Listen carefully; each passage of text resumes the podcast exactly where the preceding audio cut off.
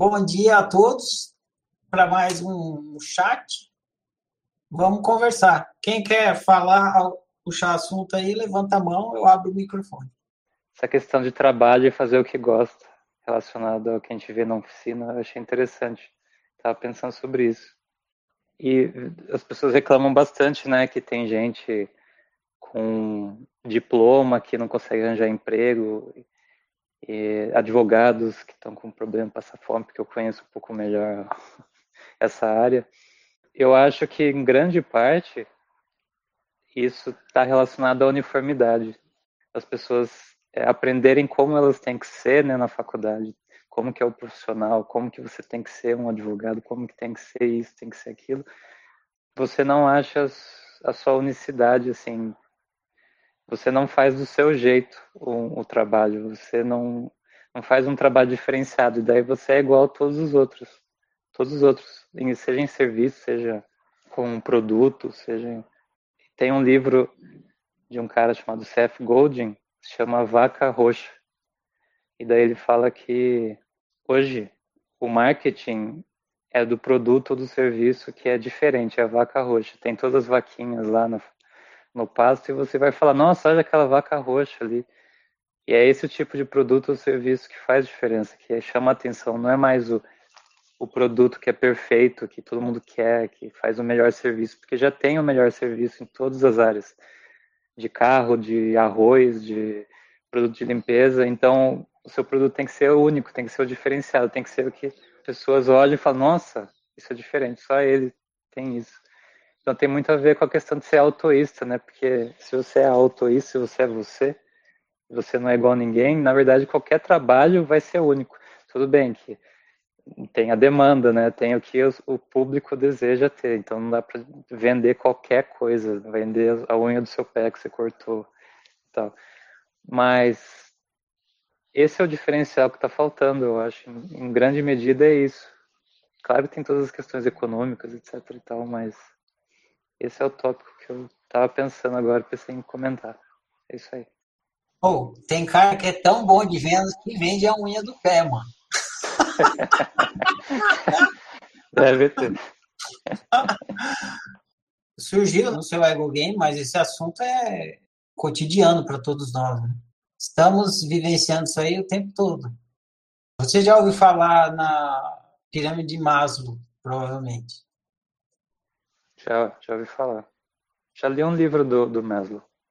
Então, lá o Maslow está postulando que primeiro a gente precisa ter as necessidades básicas supridas para depois pensar no que seria luxo, né? Que a gente poderia chamar de luxo, que é fazer o que você quer, no sentido de fazer o que você acha importante. Você entende isso aí, né? Sim, a pirâmide lá. Tá pois é. estabilizado é. para poder ir crescendo, né? Ter coisas a mais, sendo que está passando fome, né? Procurar coisas. Exatamente. Então, outro dia eu estava ouvindo alguém falar sobre, acho que é aristocracia. Acho que é esse termo. Se não me engano, a palavra aristocrata surgiu na Grécia. E Platão acho que você vai lembrar mais do que eu, então eu vou falar. Se eu falar besteira, você me corrige. Tá? tá.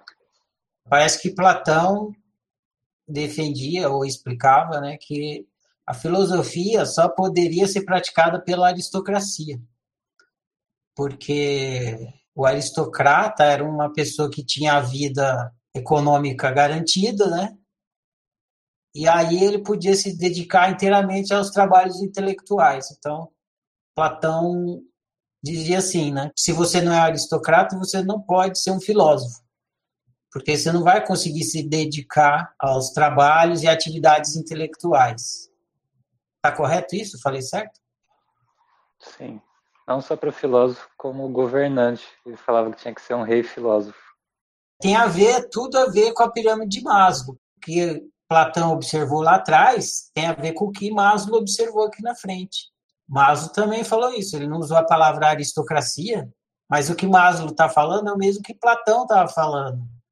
Que se você está passando fome, A sua cabeça só vai se ocupar de matar a fome. Né? Como é que você vai pensar em alguma outra coisa? Como é que você vai pensar em alguma outra coisa quando você está com fome? Você não pensa. No fim das contas, é triste a nossa situação coletiva, por quê? Porque, na verdade, ninguém precisaria estar passando fome. Não tem necessidade de que as pessoas do mundo estejam em estado de fome. A gente produz riqueza suficiente para todo mundo não precisar passar fome, viver bem, ter boa saúde, ter boa alimentação. Só que a nossa coletividade não, não faz com que isso aconteça. Essa possibilidade é fácil de acontecer, viável, mas ela não acontece. Aí entraria numa outra discussão, que não é o caso aqui, seria uma conversa social política, do porquê que nossa coletividade, podendo fazer com que é, todos estejam bem alimentados, não precisem passar fome, não faz isso. Independente da gente entrar nessa questão, o que acontece é que não faz. Então, a pessoa, os, os, indivíduos da nossa coletividade, eles têm que lutar duas lutas. Uma que, assim, é difícil eles conseguirem não passar fome, porque eles vêm, a maioria vem da miséria, né? A maioria das pessoas vem da miséria, principalmente nos países aqui da América do Sul e tal, subdesenvolvido. Eles não nascem numa casta rica, abastada, eles vêm da miséria. E aí eles têm que lutar a primeira luta, que é a luta de não, não vou morrer de fome. Está escalando a pirâmide de Maslow. Né? Aí quando ele sai da miséria, que ele respira assim, uh, né? não estou mais na miséria, não tenho que vender o almoço para garantir o jantar. Já não preciso matar um leão por dia, posso matar um leão por semana, né? ou lá, matar um leão por mês. Daí essa pessoa pode começar a executar coisas que ela acha importante, atividades de preferência dela. O que acontece é que ninguém vai para o mercado de trabalho para ser feliz. De quem vem de baixo, da maioria das pessoas. Se você nasce numa classe média, isso já se torna mais possível. Porque você não está naquele pega para capar. Seus pais estão ali te colaborando com que você não precise ficar lá embaixo na pirâmide de Maslow, né? Lá embaixo na sobrevivência. Seus pais estão te ajudando, você está ali na classe média. Agora, a maioria não está. A maioria está na pobreza, está abaixo da zona de pobreza, né, velho? A maioria está lá embaixo, lá, lutando para sobreviver. Então, essa maioria que está lutando para sobreviver não pode se dar ao luxo de fazer o que quer. Porque se ela for fazer o que quer, ela morre de fome. Então, ela tem que fazer o quê? Ela tem que fazer o que dá dinheiro.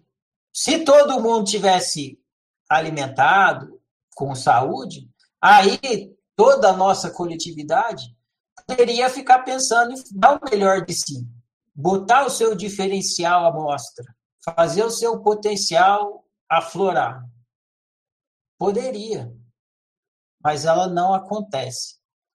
Então a grande maioria tem que lutar, lutar para sair de lá, não pode se dar o luxo de fazer o que gosta, explorar o seu potencial. Se conseguir sair disso, aí começa a pensar. Começa a pensar nisso.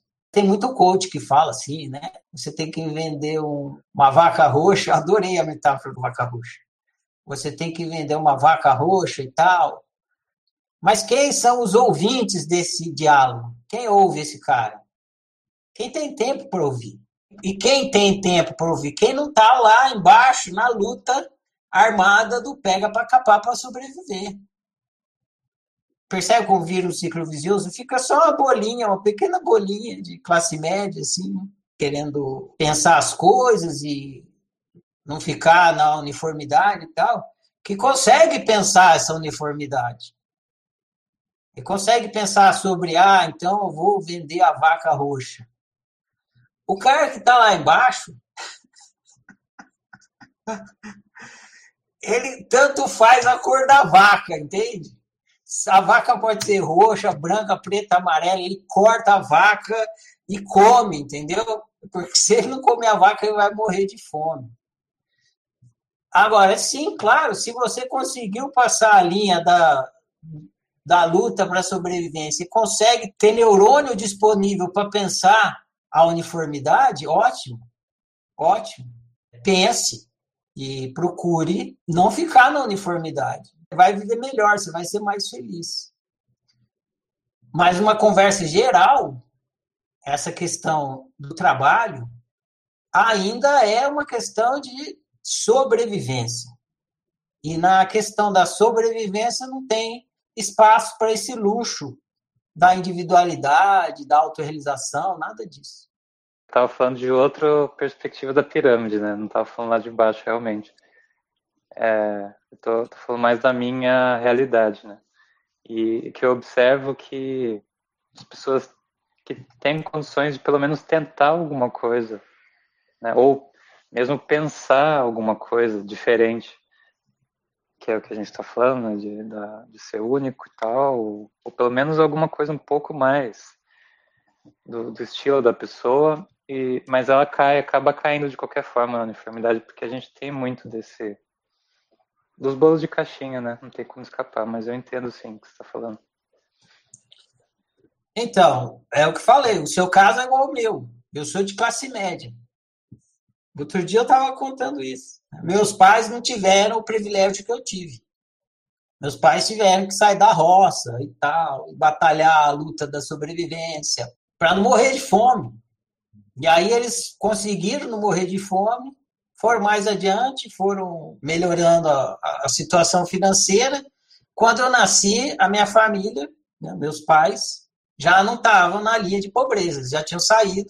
E aí eles fizeram isso que eu falei. Eles foram lá, provendo para mim e para minha irmã apoio suficiente para eu poder ficar pensando nas coisas. Eu contei aquela história, né, já contei várias vezes do meu amigo que falou que eu, que eu só escrevo poesia porque eu sou filhinho de papai. e eu fiquei remoendo, remoendo isso até que o dia que eu descobri que era verdade, né? Quem vai escrever poesia se tiver com a barriga vazia? Vai pensar em poesia com a barriga vazia? Minha mãe falava isso para mim. Tem uma música lá chama Por que, que eu falo isso? Porque ela dizia sempre: filosofia nunca encheu uma barriga. É, é exatamente essa frase que minha mãe falava. Eu começava a filosofar, lá, filosofia nunca encheu uma barriga, moleque, não sei o quê. Então, quem vai ficar pensando em poesia e filosofia quando está com fome, né? Mas essa foi a situação dos meus pais, não é a minha. Eu nasci numa outra situação, num outro contexto. Meus pais tinham um cardápio. Lembra que a gente estuda? Liberdade é limite. Seu limite é o tamanho do seu cardápio, da sua imaginação. É, meus pais nasceram dentro de um cardápio. Eles jogaram o jogo que eles tinham naquele cardápio. Eu nasci dentro de outro. Seria tolice minha não aproveitar o meu cardápio. Porque eu vou pegar o meu cardápio privilegiado, vou rasgar e vou voltar lá para morar na favela só para ficar no cardápio que é o da maioria, também estou indo para uniformidade. Então, você aceita o seu cardápio. Se no seu cardápio tem a possibilidade de você pensar a uniformidade e pensar a profissão de uma forma diferente de quem está no cardápio lá da miséria não consegue, você quase que tem obrigação de fazer isso. Né? Porque Senão você vai estar desperdiçando uma oportunidade que é sugênis, é pouca gente que tem a oportunidade que você está tendo, que eu estou tendo, que quem está na classe média tem. Então a gente tem que aproveitar essa oportunidade. Então, sim, né, você você está numa condição de pensar a sua profissão e conseguir conciliar. A profissão tem a ver com unicidade física, né? conciliar a sua unicidade física com a, sua unicidade afetiva, que é o que você acha importante fazer, o que você acha valoroso fazer. Se tem uma profissão que você não acha valorosa fazer, e você pode não fazer, não faça, né? Porque vai ser melhor para você, você vai viver melhor, vai ser mais feliz. Eu ganhava muito dinheiro trabalhando com propaganda, mas meu coração chegou uma hora que ele não estava mais lá. Meu coração, ou seja, minha unicidade afetiva. Eu não sentia que aquilo mais tinha valor. Precisava de uma coisa mais valorosa que aquilo. Durante um tempo tinha valor. Mas depois não tinha, meu coração estava mais lá. E eu podia, devido ao meu cardápio, me dar o luxo de abandonar aquilo. Peguei, fui lá, pedi demissão e fui fazer outras coisas. E se eu não tivesse feito isso, eu não estava aqui agora.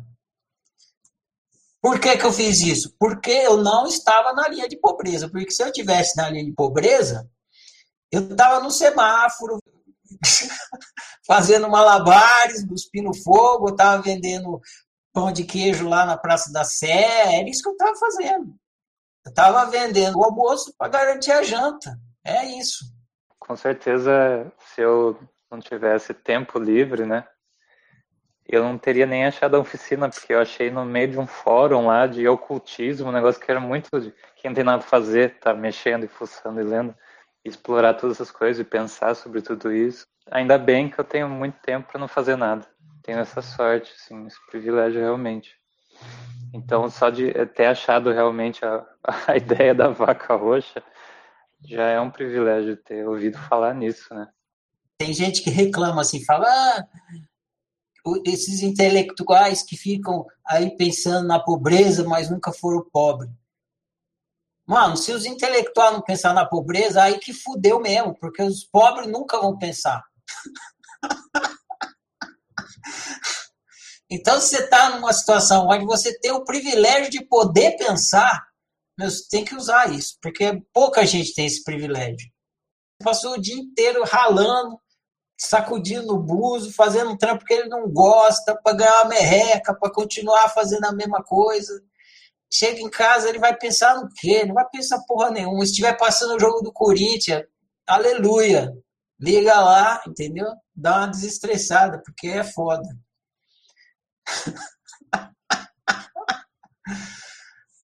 É porque teve uma época da minha vida em que eu tava meio depressiva, assim, sabe? Então eu ficava pensando muito sobre essas coisas, assim.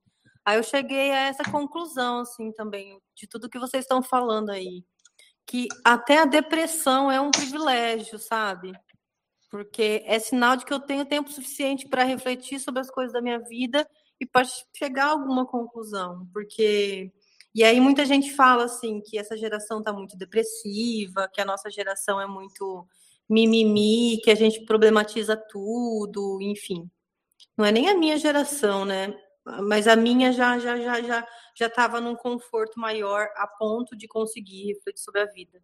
Porque o que eu vejo é tipo na a geração do meu pai, dos meus avós, é isso que vocês estavam falando. Eles não tinham tempo, eles não tinham é, como chama, é, tipo energia vital, sabe, para direcionar a vida deles, para refletir sobre essas coisas.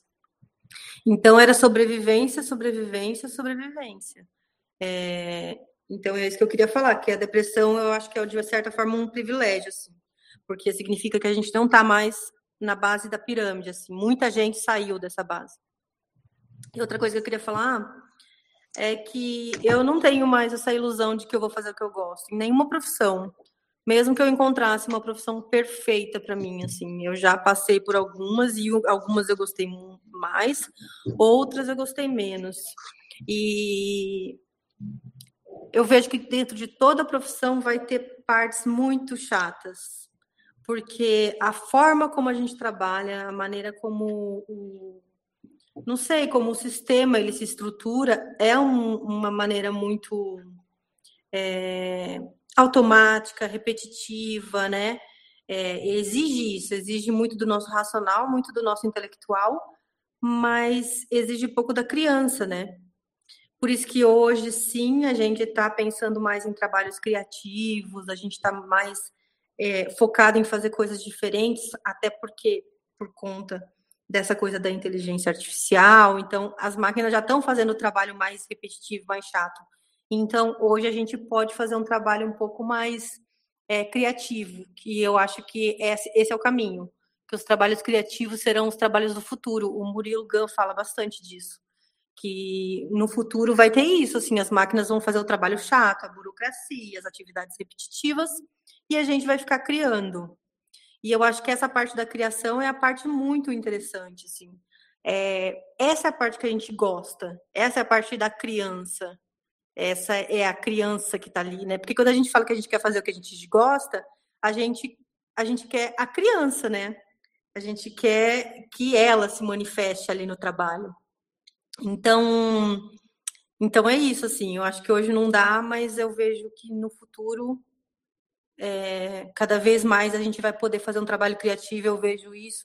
Eu vejo eu dentro da minha profissão também tentando fazer um trabalho muito mais criativo, tentando é, um, não inovar, mas colocar a minha marca assim na hora de escrever, assim, tipo, às vezes não que a, a, a peça, assim, a petição esteja perfeita, tal, mas quando alguém lê, fala assim, nossa, aquela petição foi feita pela Natália, sabe? Tipo, eu fico tentando, né, procurando fazer isso, assim, colocar o meu jeito de escrever, assim, que é um pouco diferente dos outros advogados, assim, porque não gosto muito de usar linguagem técnica, tal. Então, a gente vai colocando a nossa marca ali um pouquinho, mas é, eu acho que é uma ilusão achar que a gente vai ficar fazendo só o que a gente gosta, assim. Tem muita coisa, assim, acho que 90% do meu dia eu faço coisas que eu não gosto mesmo. Duas ótimas observações. A gente vive na ilusão de que a gente vai encontrar a tal da vida boa. Sempre é assim, né? Que, que a gente vai viver uma vida sem ruim. Então, o trabalho perfeito é um trabalho sem ruim. É a mesma coisa da vida boa. Ah, eu vou encontrar o trabalho ideal para mim, aí vai ser, não vai ter nenhum ruim nesse trabalho, vai ser só coisa boa. E é mentira, isso não existe. É, todos os trabalhos que eu trabalhei, mesmo os que eu adorava, tinha coisa ruim. Na oficina, eu adoro fazer o trabalho na oficina, mas tem parte que é ruim. Por exemplo, daqui a pouco, terminando isso aqui, eu vou ter que editar a conversa. É um saco ficar editando conversa. E, mas é uma, faz parte do trabalho. Então, sempre tem prós e contras. Já me ouviram falar isso milhares de vezes, né? Tudo tem prós e contras. Você fala, ah, eu vou viver autorista e aí só vai ter vida boa. Nada disso, né? Tudo tem prós e contras.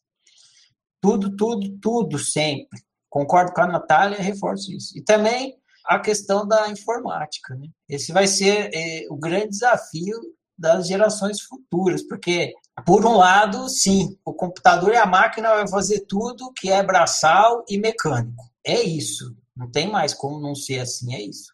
Já é assim, um caixa eletrônico. Cada vez que o patrão automatiza a empresa, ele demite 90% dos funcionários dele. Né? Aí é 90% de gente que não sabe mexer com informática procurando emprego. Então, olha como é que vai ficar essa sociedade. Um monte de gente que só sabe fazer trabalho braçal, é, não sabe pensar, é pau mandado, né? Só faz o que manda.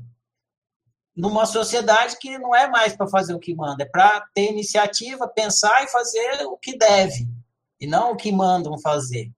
Só que o que? A maioria, 90% dessa, dessa coletividade, não sabe funcionar assim, só sabe fazer o que manda, só sabe ser funcionário só sabe ser um robozinho. E o robozinho faz melhor do que o funcionário, porque o robozinho não erra, o robozinho não tem salário, o robozinho trabalha de noite, o robozinho não reclama do sindicato, o robozinho não precisa plano de aposentadoria, não precisa de serviço odontológico.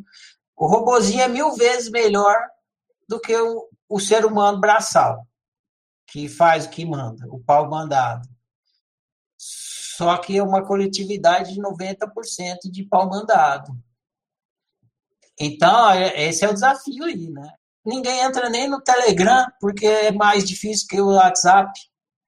Imagina a dificuldade que as pessoas têm para mexer com informática, que é o futuro da nossa coletividade. Pior que isso, né? As pessoas são analfabetas. Elas não conseguem ler. Né? Se você mexer com informática, precisa ler e tal. Então, tem um grande desafio aí, mas sim, claro, o futuro da nossa coletividade é a criatividade. Então, quanto mais na sua profissão você investir nisso, melhor você está se qualificando para o futuro que está vindo aí. Eu peguei a conversa no meio, estava falando da pirâmide de Maslow, né? Essa questão da necessidade, poder fazer coisas que gosta. E eu lembrei de várias coisas. Uma delas é uma entrevista que um, uma vez sobre Mega Sena, e aí perguntaram para um senhor na rua o que, que ele faria com o dinheiro. E ele falou que compraria uma piscina encheria de cachaça. Então eu achei interessante, né? o nível de, do, do sonho dele, né? Do que, que ele imaginava comprar. E outra coisa também, estava falando sobre coletividade, essa coisa da escolha, de que muita gente não tem muita escolha, né? Porque precisa se, é, se manter e tal. E uma vez eu vi também uma, uma reportagem, estava tendo uma manifestação e os trabalhadores dentro do ônibus presos no, no, no engarrafamento por causa de uma manifestação. Tipo, os caras que estavam dentro do ônibus, trabalhadores vindo do trabalho, reclamando daquele pessoal chato fazendo manifestação na rua. Então, provavelmente quem estava na rua não estava trabalhando, né? Naquele horário, seis horas da tarde. É...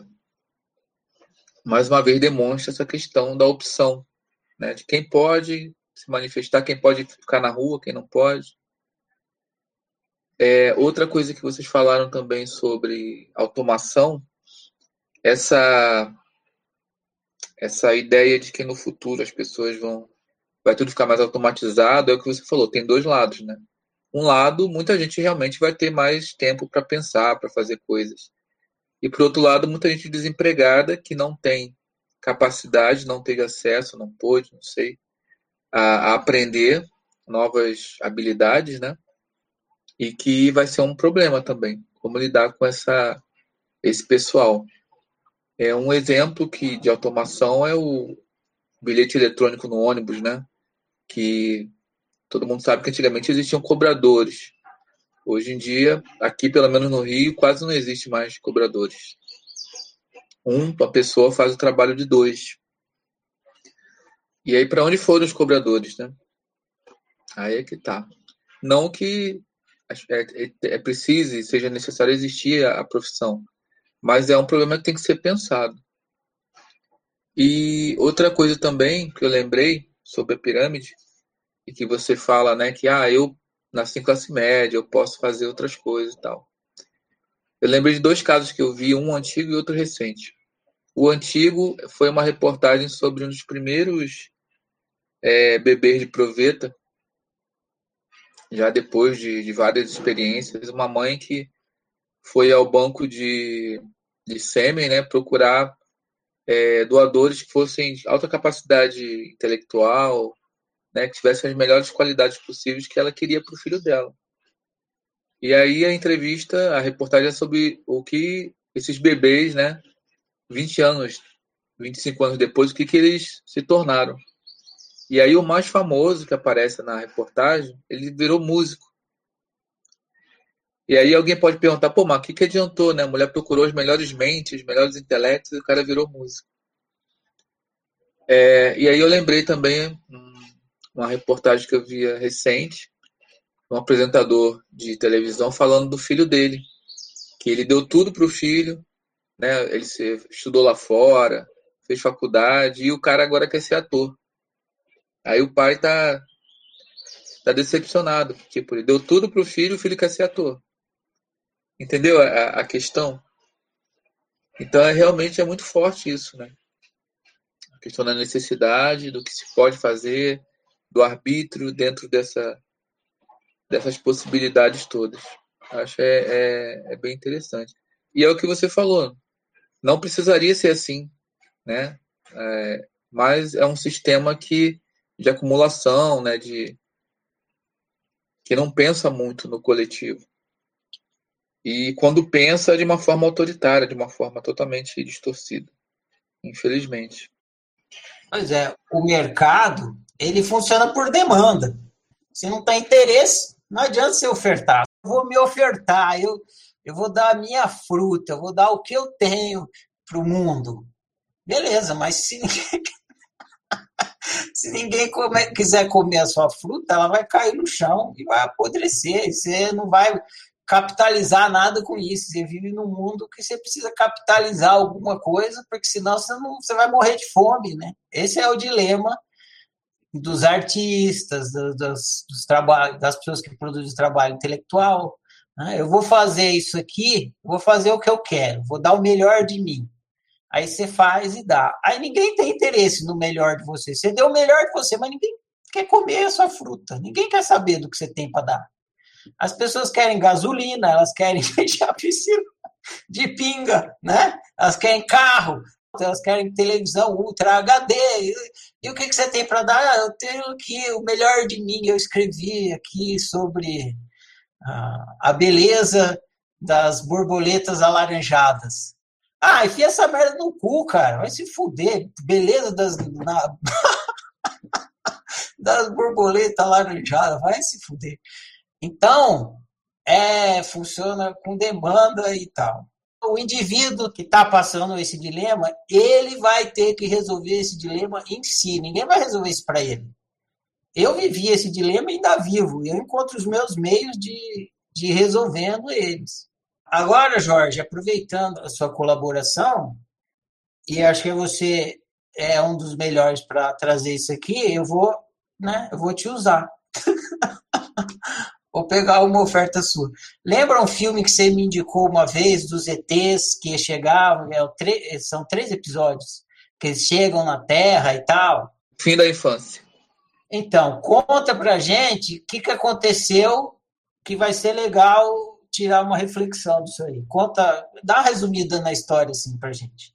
É uma invasão alienígena, né? Que chega como todas as invasões que a gente vê aí, independência dele, só que essa é diferente. Eles chegam e aí fala o seguinte: olha só, nem adianta tentar lutar contra nós, nós somos muito mais avançados. A gente vai resolver todos os problemas de vocês. Né? Nós somos tutores, somos muito antigos no universo e tal. E aí gera toda uma desconfiança. Né? Pô, qual é desses caras? E, e aí começa esse processo de reformulação da humanidade, né? Sendo que muitas pessoas se revoltam porque não querem isso. É, é, acho que esse é o lado mais interessante. Né? Fica um negócio meio. Pô, e aí? O que, que a gente vai fazer agora? Tudo resolvido? né? É, eu acho que esse é um dos grandes dilemas da, da série, para não entregar muito assim, do que acontece. Tá ótimo. Então, o lance mesmo que eu queria que você contasse para trazer aqui para a conversa é esse, que os caras chegam aqui, eles têm alta tecnologia e eles vão fazer o que precisa ser feito. O que precisa ser feito é que precisa resolver os problemas do mundo. Então, o que eles fazem? Eles resolvem os problemas do mundo. Eles vão lá, ninguém mais passa fome, ninguém mais morre de doença. Está aqui a cura para todas as doenças, está aqui para todas as fomes, Pá, resolveu isso? Resolveu. Agora vamos para frente. Então é isso. Nossa coletividade, ela ela está presa pelo estômago. Isso que a gente precisa entender. Ela está presa pelo estômago.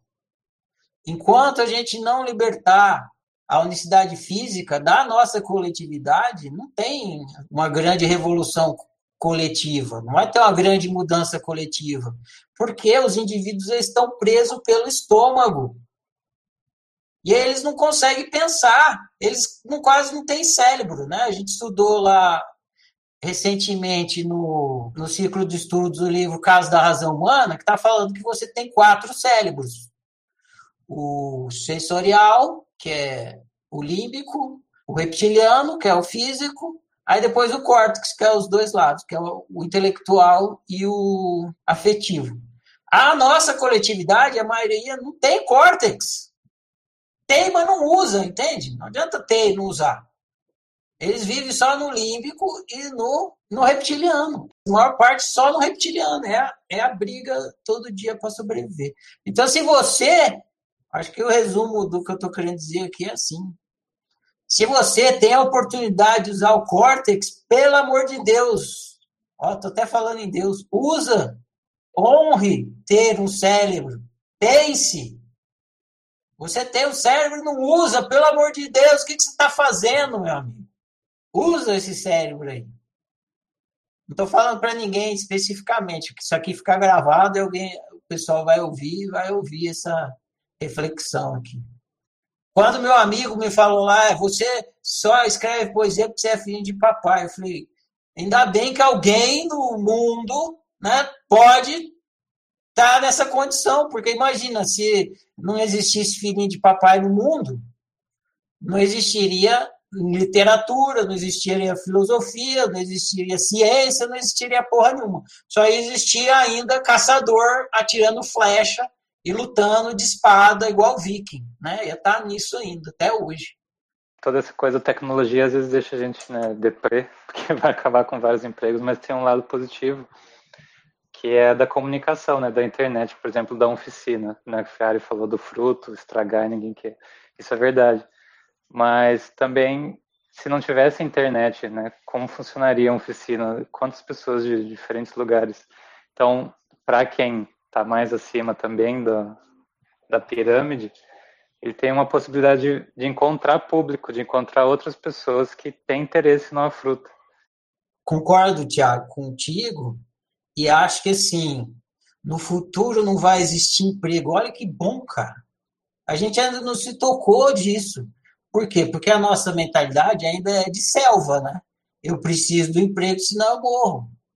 Por isso que eu peguei, agora eu lembrei bem, por que eu pedi para o Jorge contar essa história dos CTs, né? Chama Fim da Infância. Porque lá acabou os empregos, ninguém precisava mais trabalhar para ganhar dinheiro, não tinha mais essa necessidade. Isso aí já tinha acabado. Porque a gente precisa do dinheiro para comprar arroz, feijão, comida. Então todo mundo já tinha as necessidades básicas supridas. Então não tinha mais emprego. Olha que bom. Né? Ah, não vai ter mais emprego no futuro. Do caralho, que bom! Que do caralho, que ótimo! O problema é que aí como que a gente vai comer então? Por isso que tem que resolver a barriga primeiro.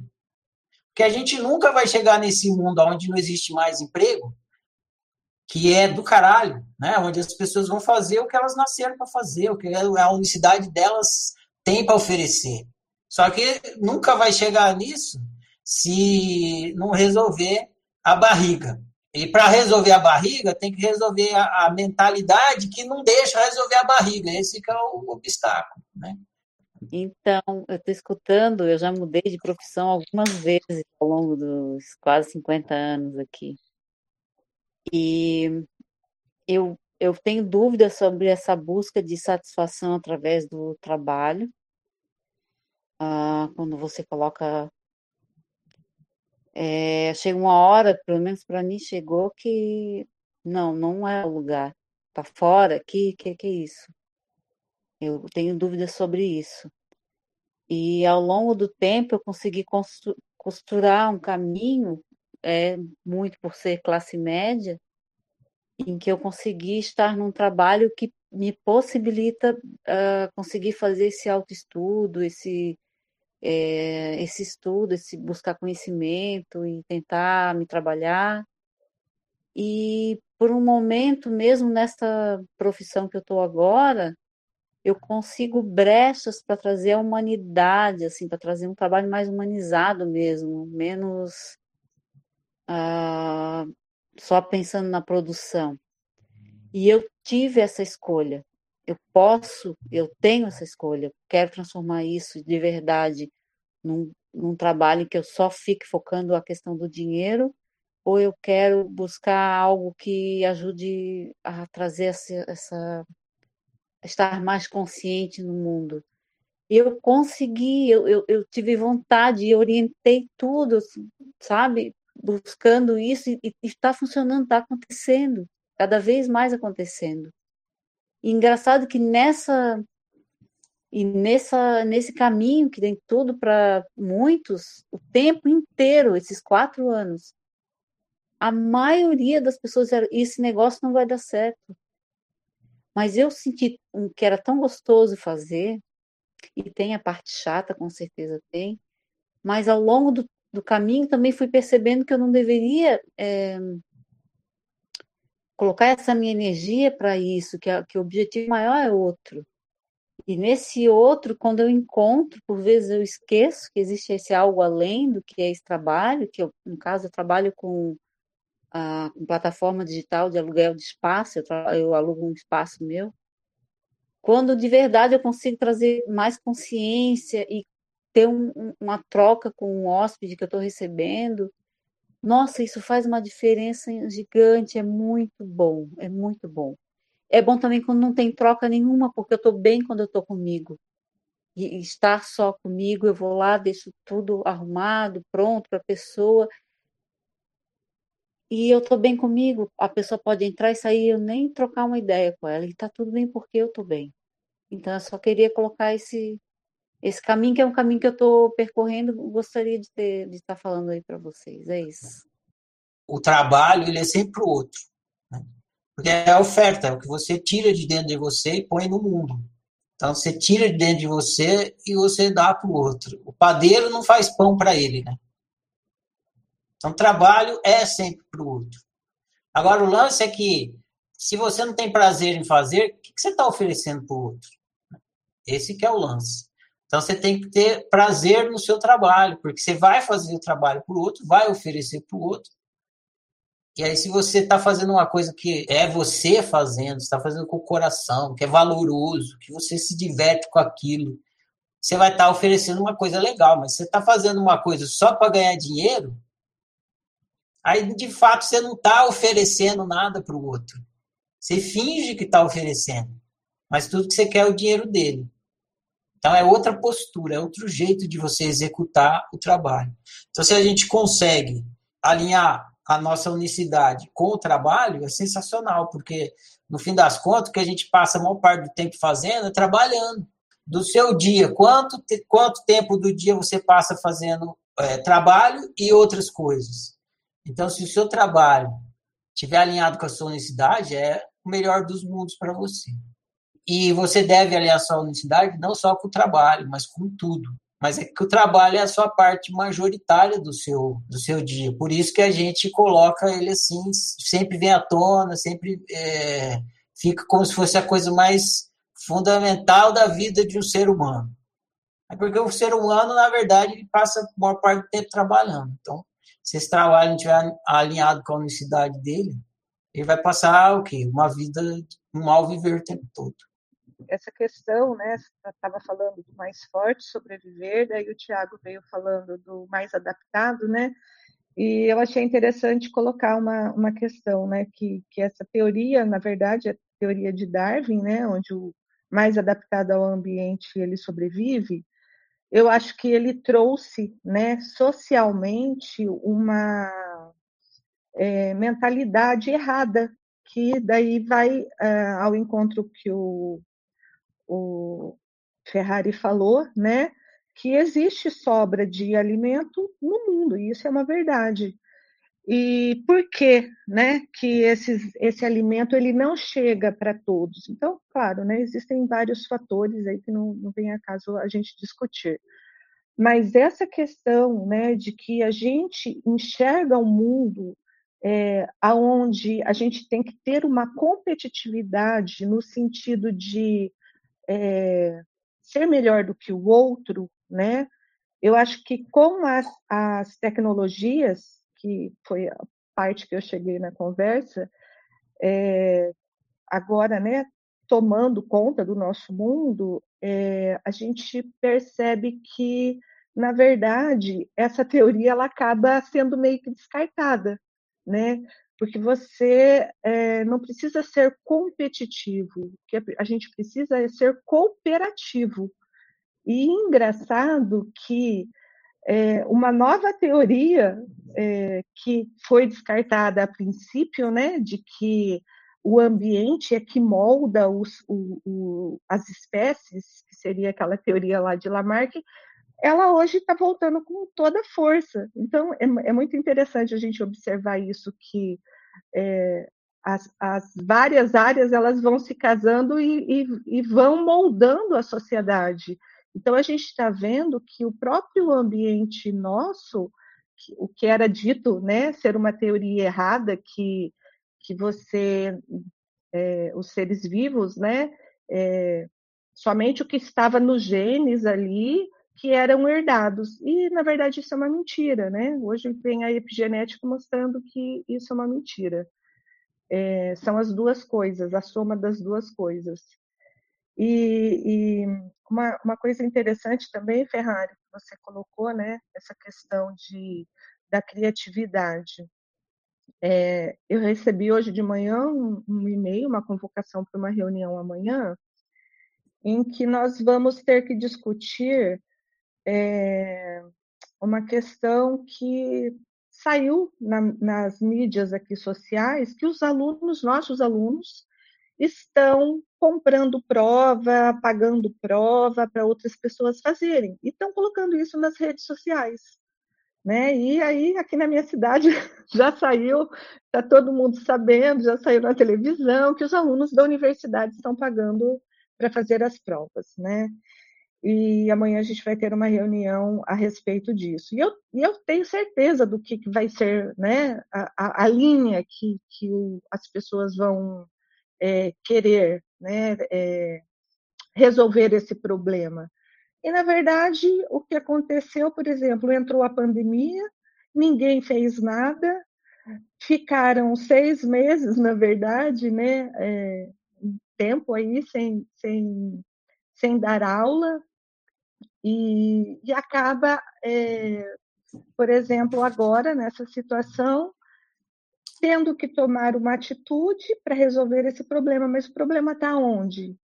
É, não adianta querer resolver um problema sem mudar, né? Porque é, essa questão da informatização do ensino também vem mostrar para a gente que não adianta querer fazer da forma antiga no novo sistema.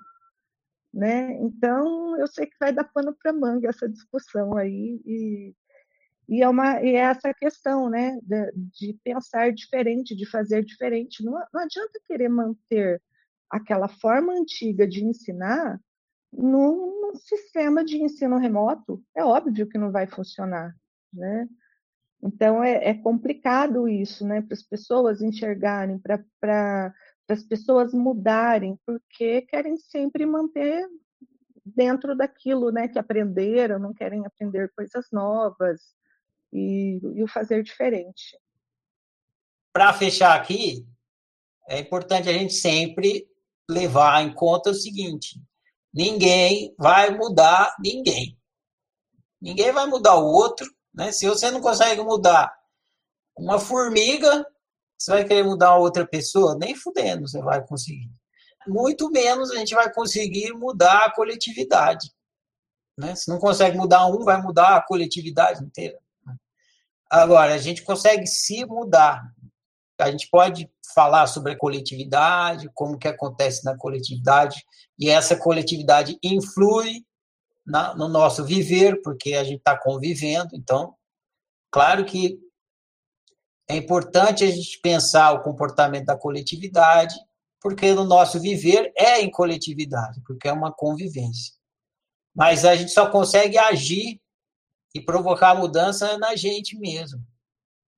Então, a gente conversa sempre aqui para pensar e descobrir se a gente está preso em algum desses equívocos que a gente está falando. E se a gente tiver, perceber para sair deles. E os outros que estão? Os caras que estão lá na, na linha da, abaixo da linha da miséria, que não consegue nem pensar. O que, que você pode fazer? Se você conseguir fazer alguma coisa, faça. Agora, o cara que está lá, ele não consegue nem pensar. Ele está lá no jogo dele nessa condição. Cada um tem a sua liberdade. A gente já estudou isso aqui. E você deve jogar dentro da sua liberdade. E o outro está jogando dentro da liberdade dele. Tá? Ninguém está onde está por acaso. Não tem fatalidade. E você não está aí onde você está por acaso. Então, joga o seu ego game onde você está, dá o melhor de si. Se você consegue pensar essas coisas, pense. É importante pensar. Mas a gente não vai mudar o mundo aqui, não. A gente vai mudar a si mesmo. E mudando a si mesmo, a gente vai estar influenciando o mundo a mudar para um estado de mais consciência. Ser humano mais consciente que vai produzir uma coletividade mais consciente. Beleza, gente? Então, é, vou encerrar a nossa conversa aqui por hoje. Agradeço a participação de todos aí. Bom trabalho para nós tudo. Vamos ao trabalho, porque chega de ficar fazendo coisa inútil que não leva a lugar nenhum. Filosofia não enche barriga. Vamos lá, vamos à labuta. Beleza? Bom dia, gente. Até a próxima.